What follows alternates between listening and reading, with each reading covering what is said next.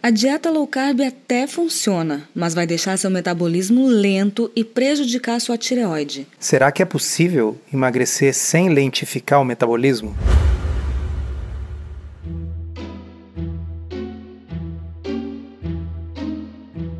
Comida sem filtro.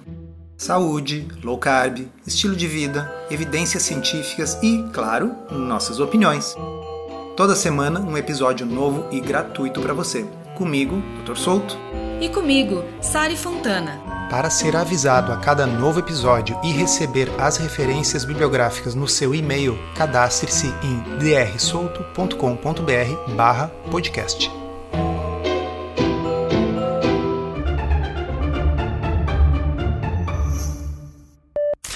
Essa é uma preocupação frequente de alguns profissionais de saúde e também do público que está buscando emagrecer através da low carb. Será que depois de um tempo o corpo realmente se acostuma com o novo peso e para de emagrecer? Pessoal, a resposta curta é sim, mas isso não tem nada a ver com low carb, tem que ver com emagrecimento. Eu já falei aqui alguma vez e vou repetir de novo. Faz 11 anos que eu sigo uma dieta low carb. E eu tive um emagrecimento importante, especialmente no início. Por que, que eu não continuei emagrecendo? Por que, que eu não peso 30 ou 25 quilos hoje, já que eu continuo seguindo a mesma dieta? É porque o nosso organismo, felizmente, adota estratégias para bloquear o emagrecimento contínuo. Parte disso se dá pelo aumento do apetite, aumento esse que muitas vezes é imperceptível, a não ser que a pessoa estivesse pesando e medindo absolutamente tudo que come. São algumas garfadas a mais, algumas mordidas a mais por dia. E a outra coisa que acontece é uma redução do metabolismo basal. Provocado pela low carb? Não, provocado pelo emagrecimento. Eu acho que vale a pena explicar para o pessoal o conceito de termogênese adaptativa. Termogênese adaptativa ou adaptação metabólica, que eu acho que é um nome mais fácil das pessoas lembrarem e é sinônimo, significa literalmente uma produção menor de calor através da adaptação do metabolismo. Como assim? nós temos uma atividade metabólica mesmo quando nós estamos em repouso total. Estar vivo significa ter um metabolismo ativo, significa que o coração está bombeando sangue, significa que as células estão jogando o sódio para fora e o potássio para dentro para manter gradientes, significa que os órgãos estão trabalhando. Isso tem um gasto metabólico. E esse gasto metabólico, assim como a marcha lenta de um automóvel, pode ser ajustado. Antigamente, quando os carros tinham carburador antes da injeção eletrônica, a gente levava o carro no mecânico para ajustar a marcha lenta, porque às vezes se ela estava muito lenta, o carro apagava sozinho na sinaleira em ponto morto. Bom, o nosso corpo também tem essa, entre aspas, marcha lenta quando ele está em ponto morto. Quando nós estamos absolutamente parados, deitados na cama, sem fazer nada, o nosso metabolismo pode estar tá mais lento ou mais rápido. E a termogênese adaptativa é um mecanismo através do qual o nosso corpo regula esse metabolismo basal para poupar energia quando ela está faltando ou para gastar energia a mais quando ela está sobrando. Sim, existem estudos que mostram que quando você faz uma superalimentação, pega voluntários e dá para eles, por exemplo, mil calorias a mais do que eles normalmente consomem. Sim, eles ganham peso, mas eles ganham menos peso do que deveriam ganhar pelo excesso de calorias que estão consumindo, porque o corpo passa a gastar mais calorias mesmo em repouso. Infelizmente, isso ocorre também no emagrecimento. Independentemente, pessoal, prestem atenção, eu vou repetir, independentemente de se este emagrecimento foi produzido por low carb, por contagem de calorias, por substituição dos alimentos por shakes hipocalóricos, por dieta flexível, por dieta vegetariana, tanto faz, é a restrição calórica, é a perda de peso que provoca este fenômeno.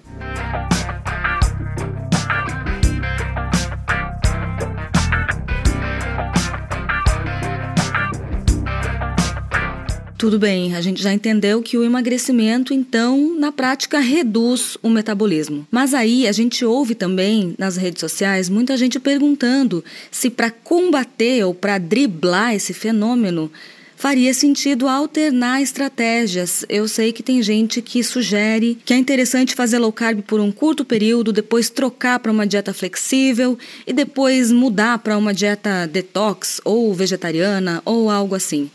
Esses ciclos, alternando estratégias, provocam algum efeito nessa termogênese adaptativa? Pois é, eu desconheço completamente algum ensaio clínico randomizado que tenha testado essa hipótese. Vejam bem, eu não estou necessariamente dizendo que isso é impossível.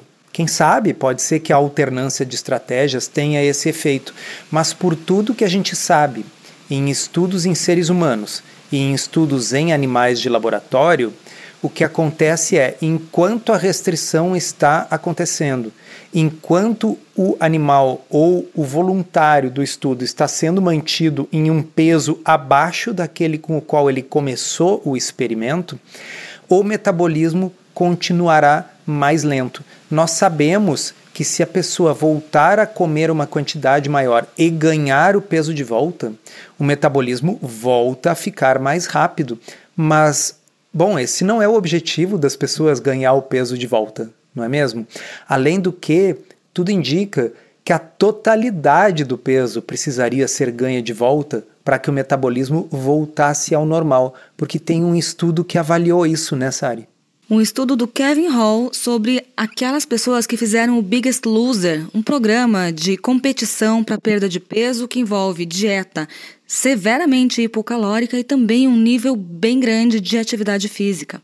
Para quem não conhece, para quem nunca assistiu, é um reality show no qual pessoas muito obesas ficam presas em uma espécie de um sítio e lá elas recebem uma alimentação com uma restrição calórica de 65% em relação ao que elas comiam antes, ou seja, uma restrição calórica severa, uma dieta de fome, mas elas também são submetidas a um regime de exercícios físicos desumano.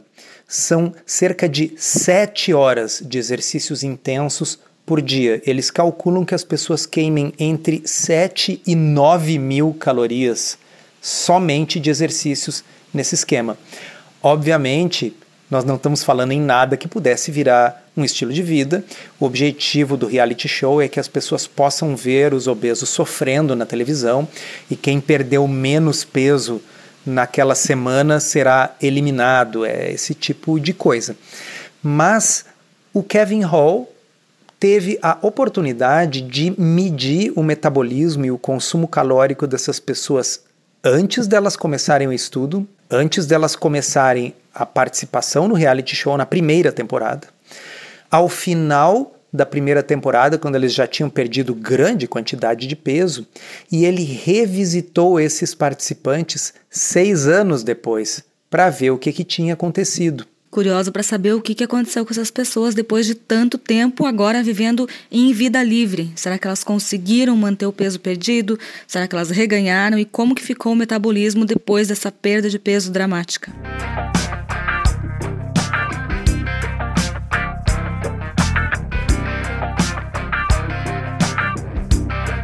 Então, muitas coisas interessantes surgiram desse estudo. A primeira é que, de forma não surpreendente, a maioria das pessoas ganhou, se não todo, pelo menos parte do peso novamente. Em seis anos, a média dos participantes tinha ganho dois terços do peso que eles tinham perdido. A grande maioria seguia praticando muita atividade física, mas obviamente nada nem parecido com o que praticavam durante o reality show, até porque são pessoas que trabalham, né, têm filhos, têm vida, mas essas pessoas ainda estavam praticando 80% mais atividade física seis anos depois do que elas praticavam antes de começar o reality show. Mas a coisa mais chocante foi avaliar o que aconteceu com o metabolismo basal destes indivíduos. Seis anos depois, e mesmo tendo reganho dois terços em média do peso perdido, o metabolismo basal desses indivíduos ainda era cerca de 500 calorias mais lento do que ele era antes deles participarem do reality show. Colocando de outra forma, uma pessoa que pesava 150 quilos e que agora pesa 100, para manter o 100 precisa comer 500 calorias a menos do que uma pessoa que já tem 100, mas nunca pesou 150. Ou seja, a vida não é justa, é como se o nosso próprio corpo estivesse nos punindo por ter ganho muito peso e perdido parte dele. É, do ponto de vista fisiológico, aparentemente o que ocorre é o seguinte: existe um hormônio chamado leptina, que é produzido pelo tecido adiposo. Quanto mais gordura corporal você tem, maiores os níveis de leptina. E quanto menos gordura corporal você tem, menores estes níveis. O cérebro, quando vê uma leptina baixa, faz de tudo para você ganhar o peso de novo, porque isso é uma estratégia de sobrevivência para magreza extrema. Nós não evoluímos durante 2 milhões de anos tendo que lidar com a obesidade extrema, portanto, o sistema é calibrado apenas para magreza, ok? As pessoas que entraram nesse reality show e, portanto, nesse estudo, na primeira temporada, embora fossem obesos mórbidos, tinham leptina normal. Mas quando elas emagreceram, ao final dessa primeira temporada, os valores da leptina eram quase indetectáveis. Valores esses que você esperaria encontrar numa pessoa magérrima, numa pessoa anoréxica. Veja, esses indivíduos tinham perdido bastante peso no reality show, mas eles ainda eram gordinhos. E, no entanto, a leptina tinha caído a quase zero para o cérebro dessas pessoas, para o hipotálamo dessas pessoas, elas estavam morrendo de fome. E um cérebro de um indivíduo que está morrendo de fome vai fazer de tudo para que ele ganhe o peso de volta. Uma dessas coisas é aumentar loucamente o apetite e a outra é reduzir o metabolismo. E isso, seis anos depois, continuava assim. E por que, que a gente está contando toda essa história para vocês? Porque eu não sei se algum de vocês se deu conta, mas não existia dieta low carb no contexto desse estudo e no contexto desse reality show. Portanto, quando vocês escutam que o metabolismo pode ser reduzido por uma dieta low carb, pessoal, o metabolismo será reduzido pelo emagrecimento. Uma estratégia alimentar como a low carb, que costuma ter muito sucesso no emagrecimento, vai produzir uma desaceleração do metabolismo. Isso é uma consequência do seu próprio sucesso. Isso não é um efeito colateral. Isso é uma consequência do emagrecimento. E a única forma disso não acontecer é não emagrecer. Para você que gosta do formato em áudio e quer aprender a se alimentar de forma saudável, está no ar a terceira edição do podcurso Low Carb da Teoria à Prática. São mais de 25 horas de conteúdo exclusivo para ouvir onde e quando quiser. A nova versão tem conteúdo inédito, incluindo novos bônus, com convidados especiais. E você que já foi aluno do Podcurso na versão anterior, agora pode fazer um upgrade para ter acesso vitalício, além de garantir todas as novidades da terceira edição. Chega de dúvidas e frustração. Agora é hora de ver resultados. Vem com a gente aprender tudo sobre o low carb da teoria à prática. Acesse drsolto.com.br/podcurso.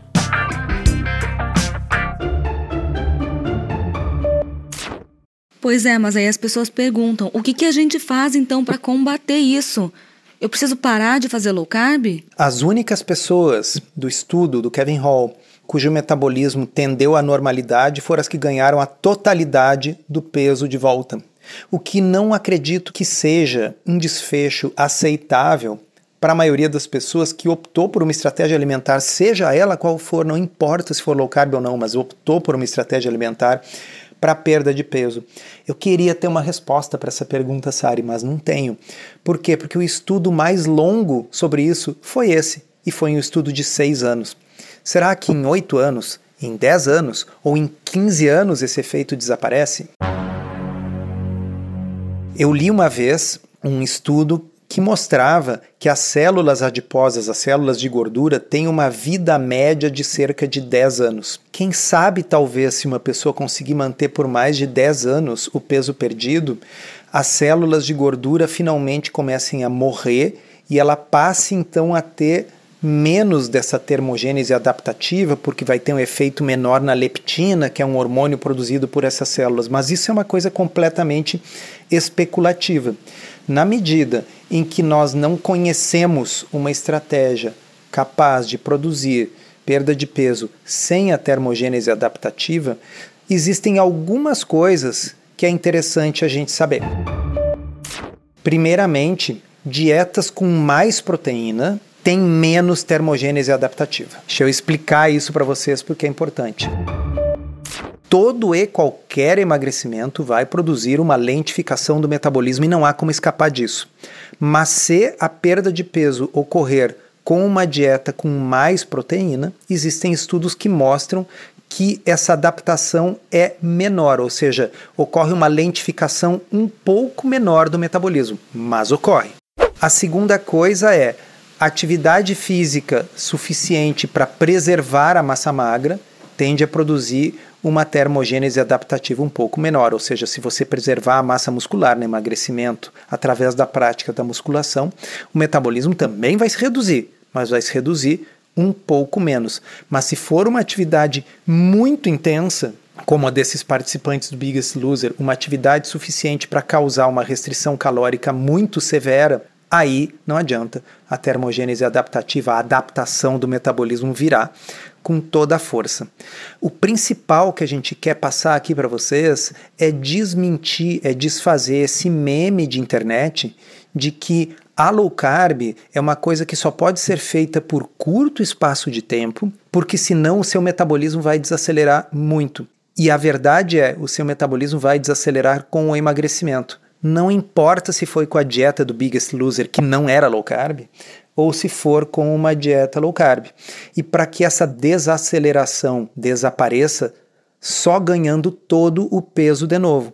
Então o jeito é aceitar isso e entender que a gente precisa passar a viver e se alimentar de uma forma que gera um discreto déficit calórico permanente.